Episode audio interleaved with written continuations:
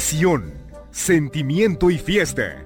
Los ingredientes de esta Fórmula Taurina, conducida por Heriberto Murrieta y Alejandro Silvetti.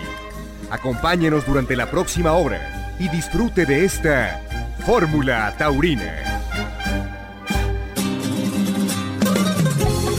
¿Qué tal amigos? ¿Cómo están? Los saludamos con mucho gusto en este domingo aquí en Fórmula Taurina en compañía del matador Alejandro Silvetti. Alejandro, buenas noches.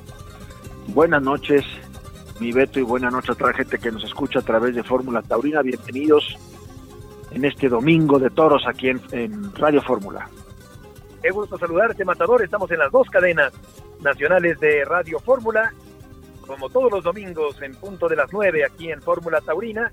Y el día de hoy está como siempre Rodrigo Vargas y Casa en la producción, con Miguel Bárcena en la asistencia de producción, en Facebook Fórmula Taurina, en Twitter arroba Fórmula Taurina y en Radio Fórmula estamos abriendo la conversación. Los invitamos a que participen con nosotros en estas dos vías de comunicación, tanto en Facebook como en Twitter. Y vamos a comenzar el programa del día de hoy, donde tendremos eh, como platillo fuerte una entrevista con la máxima figura del toreo matador a nivel mundial. Así es. Eh, eh, tenemos pues nada más y nada menos que Andrés Rocarrey, entrevistado por don Beto Murrieta, ahora que estuvo aquí en México en Juriquilla, y la entrevista es, es muy bonita, hay un preámbulo antes que nos va a hacer el favor Rodrigo Vargas de dar a conocer de todo lo que ha sido Rocarrey en su carrera para poder disfrutar y saborear más esta magnífica entrevista que tenemos esta noche con la máxima figura del toreo del mundo, que es Andrés Rocarrey. Sí, Matador, creo que será interesante escuchar los conceptos de Rocarrey cada vez más maduro, más pensante, con mejores respuestas, con más eh, concisión, con más contenido en sus respuestas eh, en esta entrevista que recientemente le hicimos allá en provincia Juriquilla. Y tendremos también, eh, Matador, resultados de las corridas que se celebran en plazas importantes de la República Mexicana. Así es, tenemos resultados de Morelia, representación de Isaac Fonseca como matador de toros en México, Tlaxcala que tiene su feria de muertos, los resultados de la corrida del día 2, miércoles, del día 5, sábado, por Luis Andal con nuestro corresponsal allá en Tlaxcala, y aparte resultados de Monterrey con Martín Banda, eh, también con don Roberto Guerrero Ayala en Guadalajara, y un resumen especial que tiene Juan Carlos Román para todos ustedes de la Feria de Calaveras allá celebrada en Aguascalientes. Pues vamos a comenzar, tenemos un panorama muy completo de la actividad taurina con nuestro equipazo de Fórmula Taurina y vamos a comenzar justamente escuchando a Rodrigo Vargas para poner en contexto de quién se trata, de quién estamos hablando, de un torero importantísimo del continente americano que destaca a nivel mundial, Andrés Roca Rey. Adelante, Rodrigo. Andrés Rocarrey nació el 21 de octubre de 1996 en Lima, Perú. Proviene de una familia taurina. Su hermano Fernando es matador y su tío José Antonio fue rejoneador. Debutó con picadores el 1 de junio del 2014 en Capetou, Francia, cortando tres orejas ante astados del Tajo y la Reina. Se presentó como novillero en las ventas de Madrid el 19 de abril del 2015 abriendo la puerta grande. Tomó la alternativa el 19 de septiembre del 2015 en Nimes, Francia, llevando como padrino a Enrique Ponce y como testigo a Juan Bautista, con ejemplares de Victoriano del Río. El diestro peruano cortó una oreja a cada toro para salir en hombros en una tarde triunfal. Durante la Feria de San Isidro del 2016, el 13 de mayo, con Sebastián Castela como padrino y Alejandro Talavante de testigo, Andrés Rocarrey confirmó la alternativa en las ventas de Madrid, cortando dos orejas al segundo de su lote para abrir la puerta grande. El 14 de febrero del 2016 confirmó la alternativa en la Plaza México ante Toros de Barralba, llevando como padrino a Arturo Macías y como testigo a Sergio Flores. En esa tarde, Andrés Rocarrey fue ovacionado en su primero y escuchó palmas en su segundo. El diestro peruano toreó su primera becerra cuando tenía siete años de edad. Estoqueó su primer becerro el 4 de febrero del 2007 en la Plaza de Toros de Paiján de Perú. Debutó en público en Hacho el 4 de noviembre de ese mismo año en un festival programado en la Feria del Señor de los Milagros. Desde un principio de su carrera, Rocarrey ha estado ligado a México, hace el primer paseillo en México en la Plaza de Toros de Juriquilla el 2 de mayo del 2008. Posteriormente, se presentó en diversos cosos como Ixtapa, Querétaro, Juriquilla, Guadalajara y Aguascalientes. En tierra hidrocálida se presenta en los concursos mundiales de escuelas taurinas en el 2008 y 2010, resultando máximo triunfador en ambas ocasiones. En el 2011 llegó a España por primera vez para inscribirse en la Escuela de Tauromaquia de Badajoz. De la mano del maestro José Antonio Campuzano, Rocarrey realiza mucho campo para iniciar su preparación. En el 2012 viajó a Colombia, regresó en el 2013 a España para vivir el primer año como novillero sin picadores. Un año plagado de triunfos para Andrés Rocarrey. Se presenta un total de 24 tardes, saliendo a hombros en 20 de esas actuaciones, cortando un total de 54 orejas. Ya como matador de toros, Andrés Rocarrey realiza su primera temporada en México en el 2015, con 7 corridas de toros y cortando 16 orejas, debutando en México el 29 de septiembre en San Miguel el Alto cortando una oreja. En el 2016 actuó 19 corridas en nuestro país, cortando 30 orejas y un rabo. En el 2017 toreó 12 corridas cortando 13 orejas, cortando su primera oreja en la Plaza México el 29 de enero.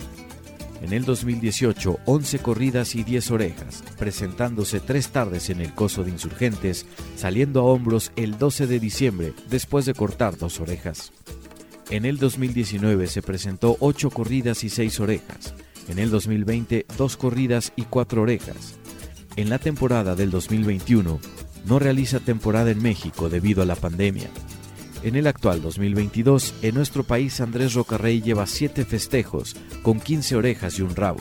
De momento, Rocarrey ha toreado una tarde en la México, una en Mérida, una en Guadalajara, una en Juriquilla y tres en Aguascalientes. Andrés Rocarrey llega a esta temporada en México y en América después de una exitosa campaña europea, con 62 corridas de toros, 136 orejas y 7 rabos. Andrés Rocarrey una figura del toreo mundial. Fórmula Taurina.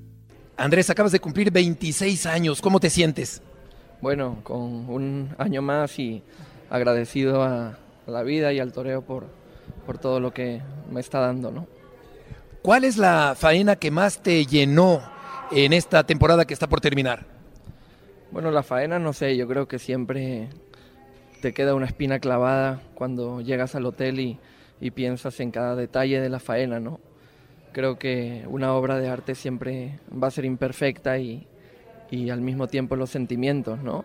Creo que cada, más bien cada tarde es lo que te tiene que marcar como, como torero como artista, el conjunto de cada una de ellas.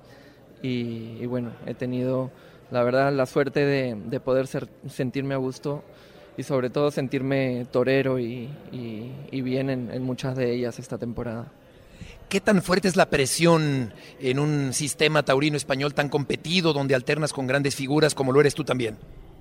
Bueno, la presión es bastante fuerte, la verdad, ¿no? La responsabilidad de, cada día estar al mismo nivel que, que la mejor vez que te han visto. Es difícil, ¿no? Porque somos seres humanos. A veces no amaneces eh, ni tu cuerpo está de la misma forma que, que podría haber estado como, como, un día bueno, ¿no? En el cual ese aficionado que regresa ese día a verte te vio, ¿no? En plenitud. Pero es bonito, ¿no? Sobreponerse a las circunstancias. Creo que tanto el toreo como la vida misma es especial por eso, ¿no? Porque no siempre se está igual de ánimos ni, ni de cuerpo. Pero, pero es bonito, como te digo, sobreponerse y, con tu misma filosofía de vida poder competir contra ti mismo, ¿no? ¿De qué dependerá? ¿De tu momento de vida? ¿De haber descansado bien la noche anterior? ¿De estar o no estar de vena? Eh, ¿Qué puede influir en un cambio en, la plaza? Bueno, tu físico puede yo creo que responder, eh, depende de cómo hayas descansado, depende de cómo hayas entrenado, pero al fin y al cabo esto no es una carrera ni un, digamos, ni un partido de fútbol, ni, ni un deporte, ¿no? Esto es un arte, una, una forma de, de, expresar lo que, lo, que lo que sientes en ese momento.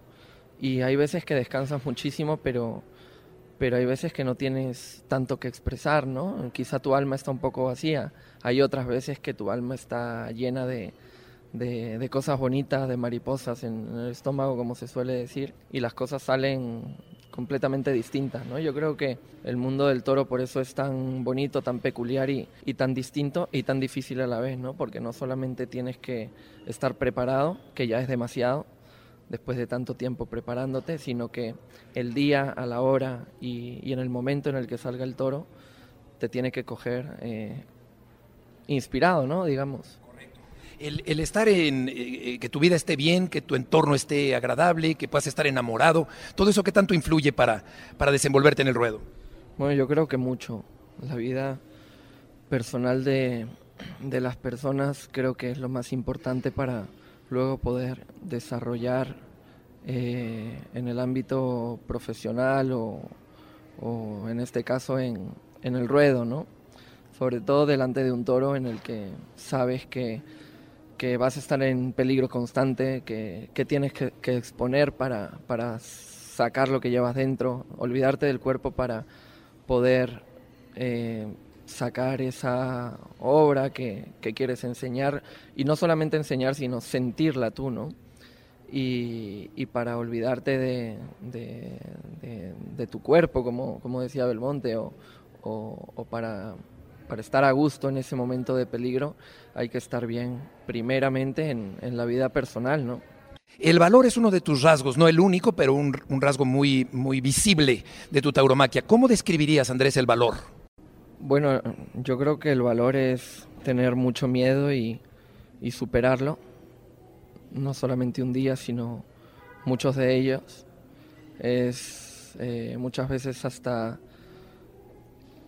mm, ser consciente de, lo que puede pasar, pero, pero llevarla a tu filosofía de vida, ¿no?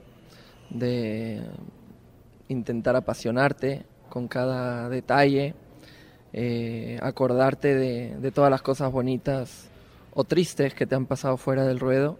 Yo creo que esos sentimientos se reflejan al final en, la plaza y son los que te ayudan a, desenvolverte de una manera más apasionada y bonita, ¿no? ¿Cómo podrías describir lo que sientes en el patio de cuadrillas de una plaza importante? Físicamente, ¿qué sientes físicamente? Es difícil porque cada tarde o, en cada plaza te encuentras diferente. Eh, la verdad que no podría describirte nada porque todos los días siento algo distinto. Lo que sí te puedo decir es lo mismo que te habrán dicho muchos toreros, que es que se siente responsabilidad, miedo escénico y, y sobre todo mucho miedo a que te pase algo, ¿no? Por supuesto. ¿Qué le está aportando, Andrés, el toro mexicano a tu tauromaquia? Bueno, es, es un toro que a mí siempre me ha gustado desde niño verlo embestir a, a todas esas figuras del toreo que, que han venido aquí a México. Pero desde la primera vez que llegué me di cuenta que no era un toro fácil. Como todo lo bueno, no es fácil, ¿no? Hay que, es un toro que hay que esperarlo mucho. No puedes tocarlo muy fuerte porque al mismo tiempo es muy sensible y, y se desplaza. Es un toro que, te da justamente por eso, ¿no? Porque cuando le coges o le vas cogiendo el aire, te da una confianza indescriptible, ¿no?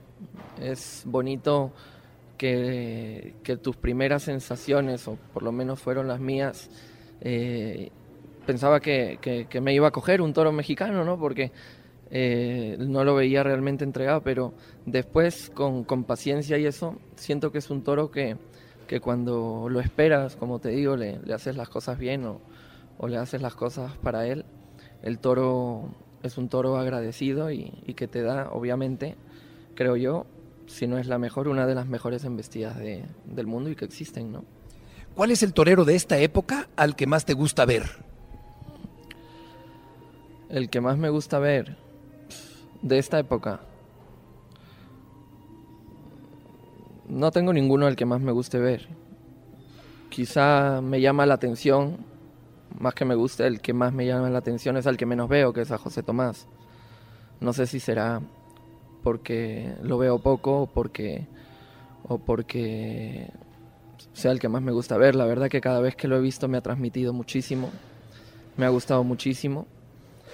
Y, la verdad que es un sueño que tengo, ¿no? El, poder torear con él, el poder algún día decir que, que toreé con, con José Tomás, no por tener una competencia con él, ni, ni, ni, siquiera la quiero, ni, ni, la buscaría, sino por pura admiración, ¿no? Es, sería muy bonito.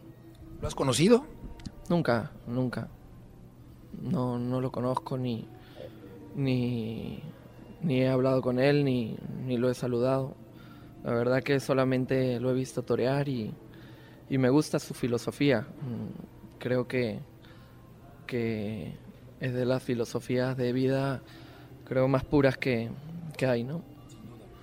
¿Cuál es el torero con más raza con el que te ha tocado alternar? Más raza. Bueno, yo creo que todos los toreros tienen raza, si no, no se pondría. Más te aprieta. Eh, es que al, fin, al final, al fin y al cabo, yo creo que todo todos los toreros, o casi todos, vamos a lo nuestro, ¿no? Estás viendo al torero y, y, quizá un día uno está demasiado bien y, te asombra y lo ves, ¿no? Que es el caso de, muchísimos, me ha pasado con muchos. Pero la mayoría de tardes, la verdad que uno va concentrado en, en, sí mismo. Eh, creo que cuando vas pensando en los demás, que es bonito, ¿no? Compartir cartel con los demás, un paréntesis, pero cuando uno va pensando en los demás o en competir contra ellos, realmente no, no estás conectado con tu alma, ¿no? Uno cuando va a la plaza tiene que estar, creo yo, desde mi punto de vista, conectado con, contigo mismo para poder sacar, mm, al fin y al cabo, mm, cuando estés solo delante del toro, eh, lo, que, lo que quieres y lo que, lo que quieres expresar, ¿no?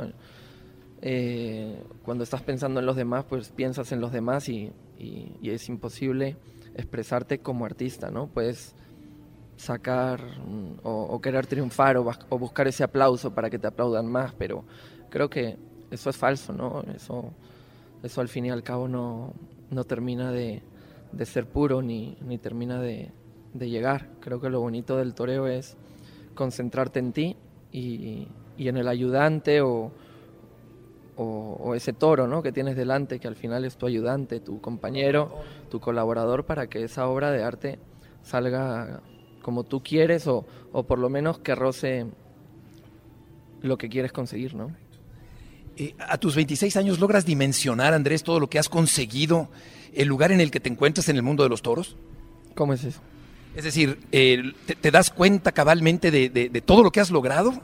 ¿Le das, le das la importancia que, que tiene todo eso? ¿O sientes que pasarán más años para poder poner en su justa dimensión lo que estás logrando en esta época de tu vida? Bueno, siendo sincero, hay veces que va pasando la tarde y, o una tarde importante, una plaza importante, y ves que todo funciona, que todo va saliendo con, la energía positiva y que, que, todo va a favor tuya, ¿no? Y dices, oye, pues que no es tan difícil, ¿no? Pero es verdad que luego te quedas pensando y, y, recuerdas muchos momentos duros, muchos momentos de, sacrificio, muchas tardes malas que, has tenido que, ir superando, muchos momentos, eh, ¿qué te puedo decir?, muy duros y, de superación, ¿no? Y yo creo que esas tardes que vienen todo a favor tuya, son bonitas y, uno tiene que aprovecharlas y disfrutarlas porque primero que son muy pocas y segundo que, vienen porque, porque ya pasaron las otras que no fueron tan bonitas, ¿no? Y, creo que hay que estar agradecido siempre con, todo lo que pase, pero para que pasen cosas buenas, soy de las personas que piensa que, que primero tienen que pasar cosas malas y superarlas cada uno entiende lo que, como quiera, lo que, lo que es una cosa mala. Puede ser una tarde mala, una jornada, una, una, una época de tu vida complicada. Pero yo creo que cuando se superan esos momentos duros es cuando luego llevan los momentos más felices de tu vida, ¿no? ¿Te gustaría encerrarte con seis toros en la Plaza de las Ventas de Madrid? Es un reto complicado. Mm, creo que, que en un momento eh, en el que uno lo vea, lo vea bien o, se sienta, o sienta que es el momento, porque yo creo que para hacer ese tipo de gestos tienes que sentirlo, ¿no? Tu alma tiene que sentirlo. Creo que muchas veces nos hemos confundido o, en la historia de hacer cosas quizás hasta por dinero o por, o por querer cumplir una estadística. Creo que las estadísticas y el dinero en gestas tan importantes en el toreo no valen y, al final no terminan de salir bien, ¿no? Lo importante es que tu alma esté feliz y, contenta con, la decisión de hacerlo. ¿Qué opinas de los ataques que recibe la tauromaquia? Mm, no estoy de acuerdo con las personas que, que faltan el respeto a, a, esta pasión, a esta filosofía de vida, ni, ni a las personas que pertenecemos a ella. No estoy de acuerdo con que para criticar algo o porque no les guste algo necesiten insultar o, desearle la muerte a, una persona igual que a ellos. Y estoy completamente seguro y, los disculpo porque son personas pues que no, no, saben de, de la profesión ni, ni, ni como te digo, sobre todo de esta filosofía de vida, ¿no? De, cómo vive el toro, de, cómo vive un torero, de, del sentimiento que significa eh, toda la vida de un toro y toda la preparación de un torero para llegar a ese día y en esos 15 minutos dar la vida a los dos. Y, la verdad que lo único que les pediría es respeto, ¿no? y, y ya. ¿Qué prefieres, Andrés? ¿Sentirte satisfecho espiritualmente o abrir una puerta grande? Me, gusta abrir las puertas grandes, pero muchas veces he abierto puertas grandes sin sentirme satisfecho espiritualmente. Me gusta más sentirme bien espiritualmente a no abrir una puerta grande. Aunque me gusten mucho las puertas grandes, la verdad. ¿Con qué te gusta más torear? ¿Con el capote o con la muleta? La verdad con, con la muleta, aunque, mm, aunque me gustaría llegar a conseguir torear muy bien con el capote, sería mi sueño, pero, pero disfruto más con, con la muleta. ¿Se mata al toro con técnica o con valor? Con las dos. La técnica es importante y es algo que tienes que practicar muchísimo y, y practicar muchas horas, mucha, ver muchos videos, ver, ver muchas formas de matar a, a, muchos toreros. Creo que, que, se necesita mucha técnica, pero luego hay que interiorizar la técnica y, y cuando te pones ahí hay que pensar más en, en el valor, ¿no? Porque porque ya la técnica la tienes, ya lo que, lo que te queda es perderle la vista a los ojos, a los pitones del toro y, mirar dónde tienes que ir, ¿no? Andrés, muchísimas gracias por esta conversación. No, a ustedes siempre. Fórmula Taurina. Gracias Beto, gracias Rodrigo por esta magnífica entrevista a don Andrés Roca Rey, máxima figura del toreo mundial. Y ahora nos vamos con la voz de Rodrigo Vargas a los resultados de la jornada taurina celebrada esta semana en la República Mexicana. Adelante, Rodrigo. Jornada taurina, recorriendo las plazas de México.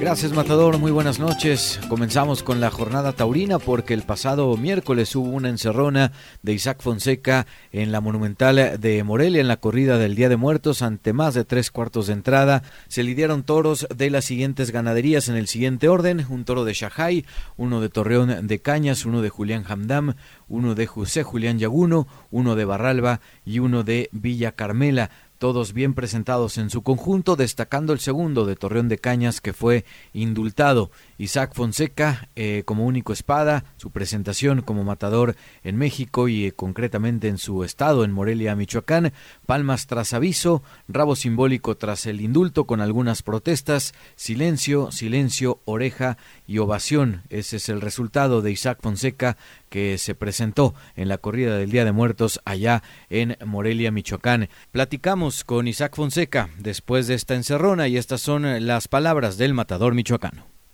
increíble y, única. ¿Por qué? Pues porque de verdad que fue una, una tarde de mucha prueba, de mucha responsabilidad, en la que tanto pues en el tema de los toros como del público y la expectación había y el que haya podido salir de esa manera pues me, me siento feliz no eh, una prueba importante pero también pues rescato esto mismo de, de, que quiero ir a más, de que quiero demostrar otra dimensión de cara a, mis otros festejos.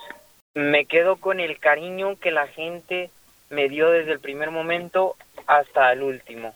Me quedo con la faena de Torreón de Cañas, también con la de Barralba y Villa Carmela.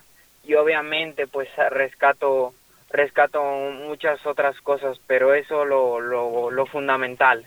Y ya tenemos en la línea telefónica a Martín Banda porque el pasado viernes hubo actividad en la Monumental de Monterrey. Martín, muy buenas noches. Platícanos qué fue lo acontecido este viernes allá en la Sultana del Norte. ¿Qué tal, Rodrigo? Muy buenas noches. Sí, este viernes, para continuar con el ciclo de festejos de la Monumental Monterrey, se llevó a cabo lo que bien podríamos señalar como la primer corrida del serial Taurino Internacional 2022, como se anunciaban desde el 2001 y hasta antes de la pandemia los festejos del mes de noviembre en esta plaza. Y para abrir boca se confeccionó un cartel muy interesante con el regreso de Alejandro Talavante después de seis años de ausencia, alternando con Joselito Dama y su paisano Leo Valadez. Afortunadamente los tendidos de la Monumental registraron poco más de media entrada, estamos hablando de unos seis mil aficionados en una noche muy agradable y con algunas ráfagas de viento en el quinto toro, pero lamentablemente el juego del encierro de Julio Delgado que fue parchado con un toro de Montecristo y otro de Bernaldo de Quirós, en conjunto, cabe señalar, muy joven y justo en presencia, desmerecieron las ganas de los toreros por querer agradar al público, ya que no hubo uno solo que destacara para redondear al menos una buena faena. Esta vez, como dice el cantautor brasileño Roberto Carlos, nos tuvimos que conformar con detalles tan pequeños de los tres toreros, pues esperábamos mucho más de esta corrida. Joselito Dame enfrentó a su primero de Montecristo, que resultó muy complicado, pero a base de porfiar le arrancó los muletazos por el pitón izquierdo de mucho valor y mérito y terminó con series por el derecho, que era precisamente el pitón por donde había señalado mayor peligro al inicio de la lidia. Lamentablemente Joselito falló con la espada y se le escapó la oreja que habría significado mucho por lo que había realizado ante este complicado astado. Su segundo, de Julio Delgado, sin ser el mejor, le permitió ligarle algunos buenos muletazos en una faena de no mucho lucimiento quizá, pero sí de gran disposición y entrega del torero. A este sí lo mató pronto y a petición popular se le concedieron las dos orejas para ser el triunfador de la noche. Escuchemos las palabras de Joselito. Así es, Martín, fue una tarde pues que hubo muchos contrastes. Este primer toro fue, fue verdaderamente difícil, duro, costoso y, bueno, este, en cada muletazo me vendía, me vendía cada investida muy, muy cara. Este, y bueno, pues eh, al final pude, pude hacerle, pude hacerle sobre todo cosas para, para mí, para los aficionados los buenos aficionados y bueno pues este a lo mejor la faena no fue lucida pero pero, pero tuvo mucho, tuvo mucho fondo, mucho fondo de, de, poder. Y, este, y, y, el segundo toro, pues bueno, fue un toro que tuvo mejor talento, mejor, me humilló más y, y, tuve, y, pude, y pude, pude hacerle otras, otras cosas. Creo que es de las, de las plazas donde, donde más veces he salido a hombros y, y bueno, muy contento porque nuevamente me reencuentro con esta bonita afición y muy contento. Leo Valadez dejó claro que es un torero que no se deja ganar la pelea y si bien, como decimos, los toros no se prestaron para su lucimiento, él estuvo muy por encima de las condiciones de sus enemigos. A su primero le cortó una oreja luego de una regular faena a media altura que pudo coronar con la espada, mientras que el Sierra Plaza se echó en la arena y no hubo tela de dónde cortar y se retiró en silencio. Por otra parte, se esperaba con gusto la reaparición de Talavante y en su primera corrida de América en este año, el diestro de Badajoz apenas pudo regalar algunos muletazos de gran clase y poder al que abrió plaza, en el que escuchó aplausos, pero como señalamos en el resumen de esta crónica, faltó toro y sobró torero. El segundo del zulote de Bernaldo de Quirós era un manso que pegaba reones y no le dio tampoco opciones de torear como él hubiera querido escuchó división de opiniones tras un aviso. Vamos ahora a conocer las impresiones de Alejandro Talavante. Muy ilusionado, es un país en el que he experiencias inolvidables y bueno, espero pues seguir consiguiendo sueños y, y poder disfrutando de esta poder disfrutar de esta afición, seguir disfrutando. Otra vez el contacto con el toro mexicano, Alex. El día de hoy, pues los toros no han colaborado mucho para ustedes. No, quitando el primero que me ha dejado hacer algunos detalles de calidad, pues este lo he visto un toro manso pegando a reones.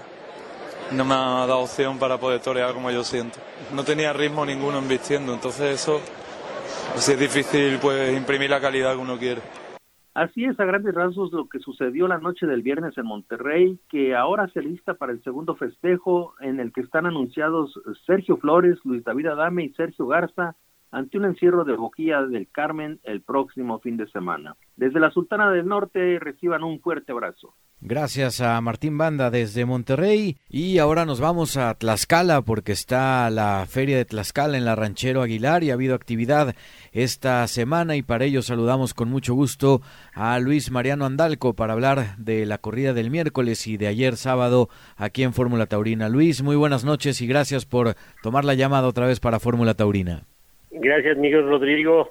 Un saludo a Beto y, al matador Alejandro Silvetti. Bien, pues bien lo has dicho, se ha iniciado la Feria Taurina de Tlaxcala, esta feria tan importante, pues que en estas fechas da un colorido a nuestra ciudad, aquí a Tlaxcala.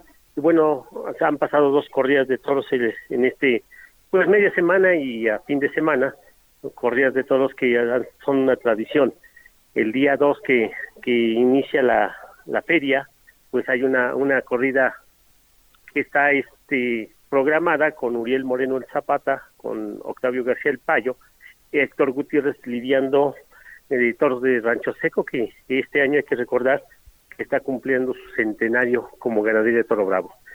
Y bien, pues un triunfo importante para el Zapata después de aquel percance que, que tuvo en Perú, en una comunidad de Perú, y bueno, reaparece aquí en su natal Tlaxcala con un triunfo, un triunfo que le basta dos orejas para salir en hombros junto con Héctor Gutiérrez, un torero que pues está despertando mucha expectativa a nivel nacional y que aquí a Tlaxcala reaparece después de aquel certamen de escuelas taurinas en el 2011, que el cual también fue un triunfador junto con Emilio Macías, y que bueno, pues hoy se presenta ya como un matador de toros hecho y derecho. Y bien, pues fue un agradable noche en donde pues la gente nuevamente abarrotó la Jorge Aguilar Ranchero con la presentación de estos escoletas y con la ganadería centenaria de Rancho Seco.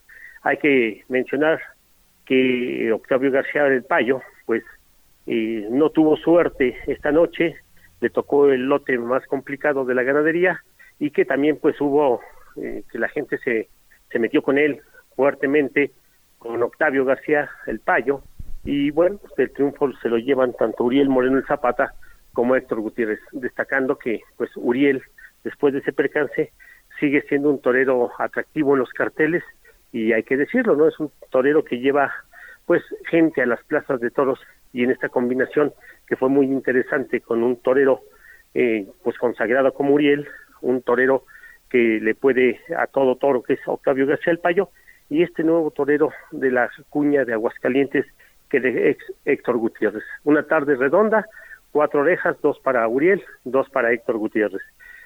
Y el día de ayer, bueno, pues se presentó la otra ganadería centenaria, que ya tiene más de 127 años, que es la ganadería de Aclanga.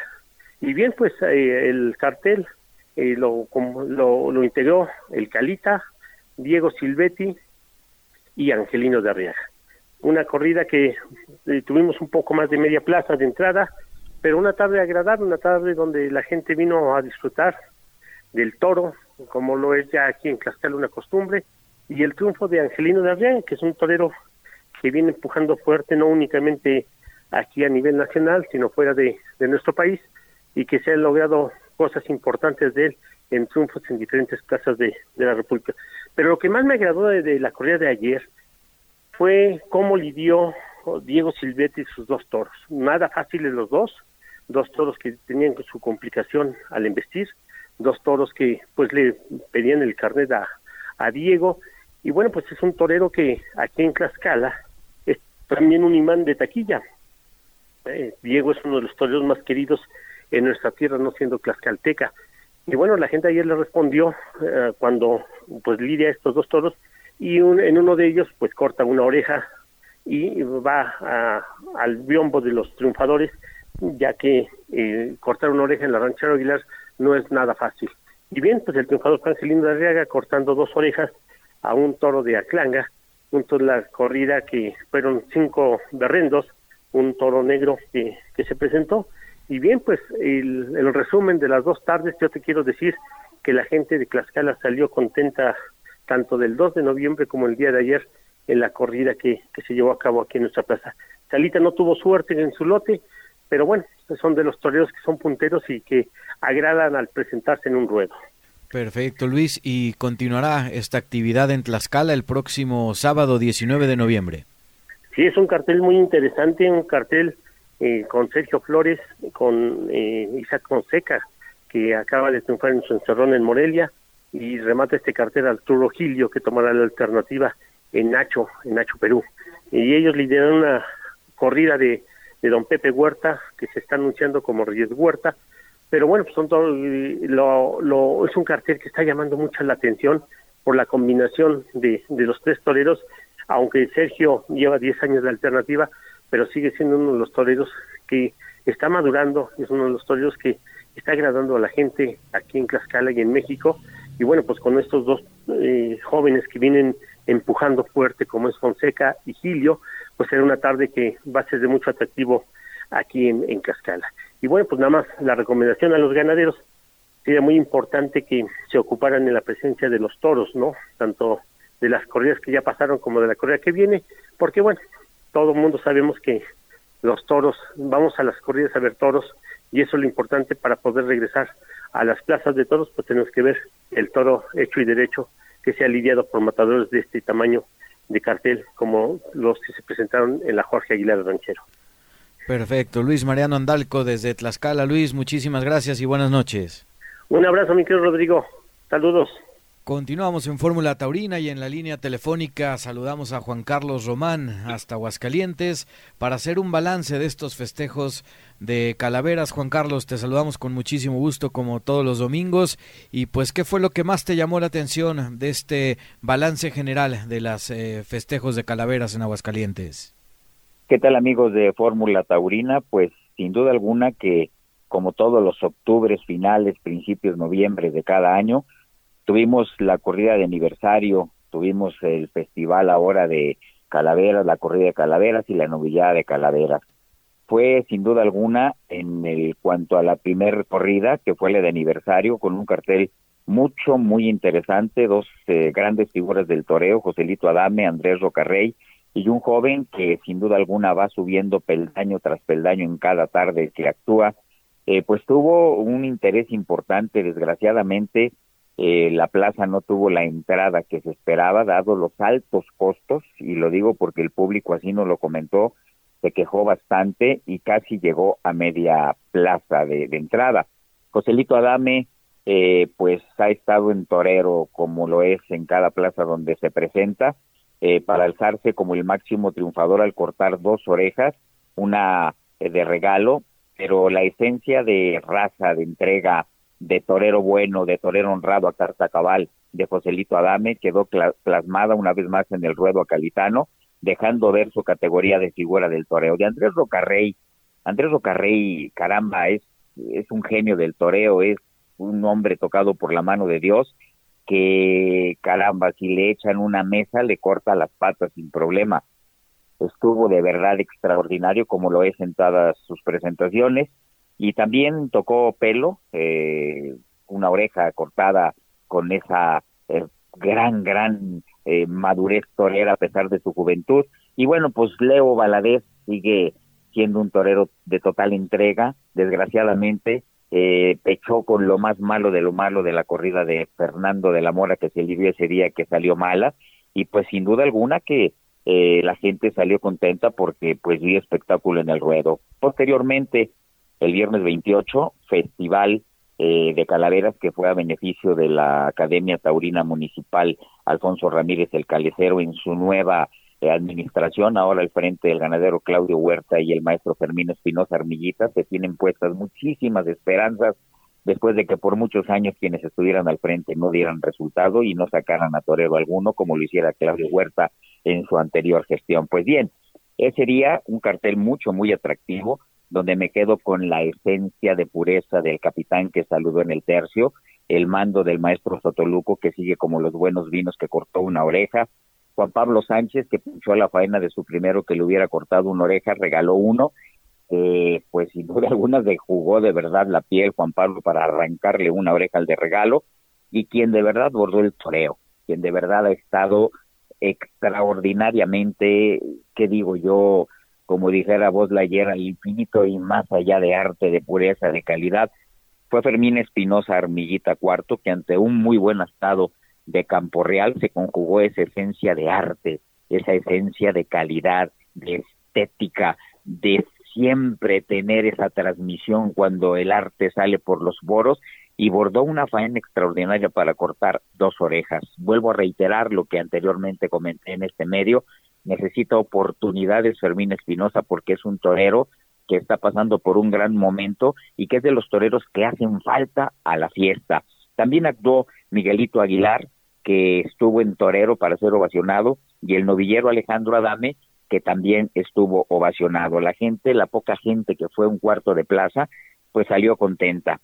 Eh, al día siguiente, en la Plaza de Toros eh, Monumental también, la corrida de calaveras, que tuvo una entrada tristona, una entrada tristona, vuelvo a reiterar, la gente se sigue quejando de los precios eh, y sobre todo ahora que la empresa pues dio la nota al ya no permitir un aficionado que quisiera ir a una sola corrida, sino que tuvo que comprar el abono para los festejos. Entonces, pues ya estuvo ahí la respuesta del público, otra entrada que no fue lo que se esperaba, en una tarde donde los de Montecristo tampoco colaboraron.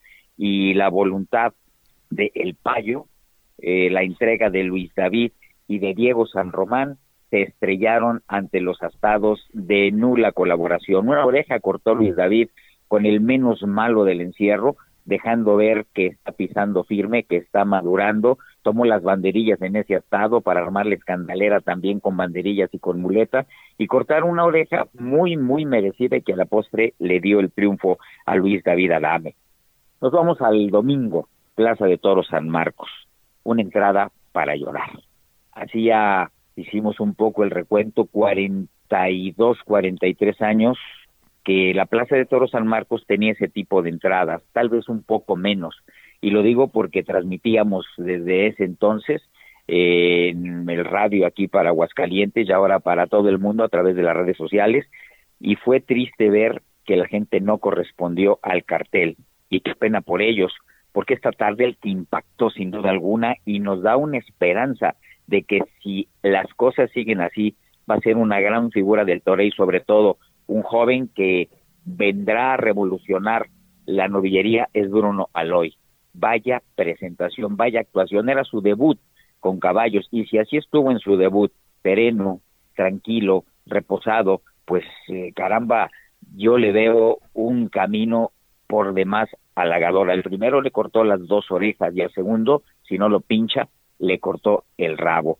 Hay que decir también que se llevó un lote extraordinario un lote de la ganadería de Monte Caldera, en una tarde donde el ganadero dio dos vueltas al ruedo y saludó en el tercio en el otro, dado que también otro novillo que fue extraordinario para Emiliano Robledo, tres arrastres lentos al ganado de Monte Caldera y Emiliano Robledo pues también estuvo bien, en su primero cumplió, en el segundo le cortó las dos orejas, en mi opinión particular una oreja de más, era para una oreja y bueno, lo tengo que decir, no estuvo a la altura del novillo, porque el novillo fue muy bueno. Emiliano está caminando paso a paso, Emiliano fue a España, Emiliano está aprendiendo muchísimas cosas y todavía le falta un rumbo total por caminar, pero bueno, pues ahí está otro prospecto que si sigue superándose puede ser. Y quien tuvo el salto de espaldas fue el tapatío Rubén Núñez, un lote muy, muy malo, pero este joven tiene unas condiciones importantes y lo más, más, más de reconocer, valor, que para ser torero es lo primordial y básico,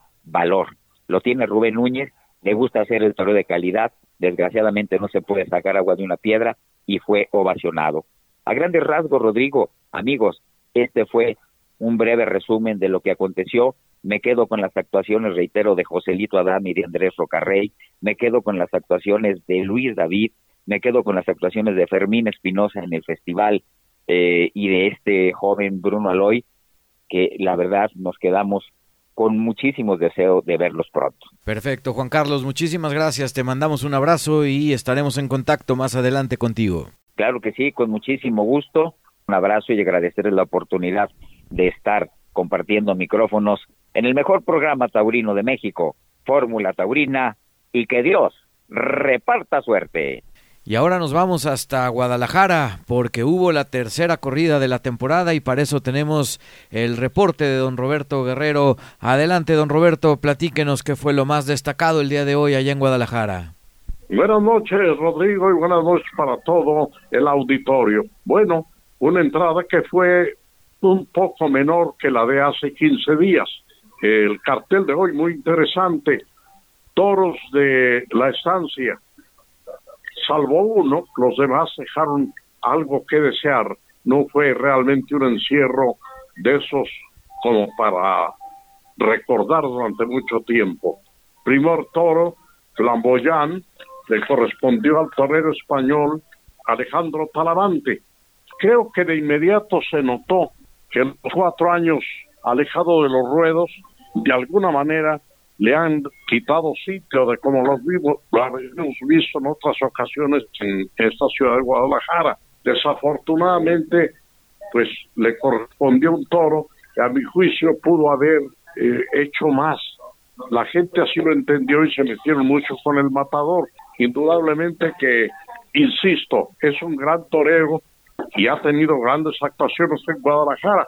Hoy no lo vimos con el sitio que su gran figura merece. El segundo toro de la tarde de la misma ganadería de nombre Huele de Noche le correspondió a Diego Silvetti.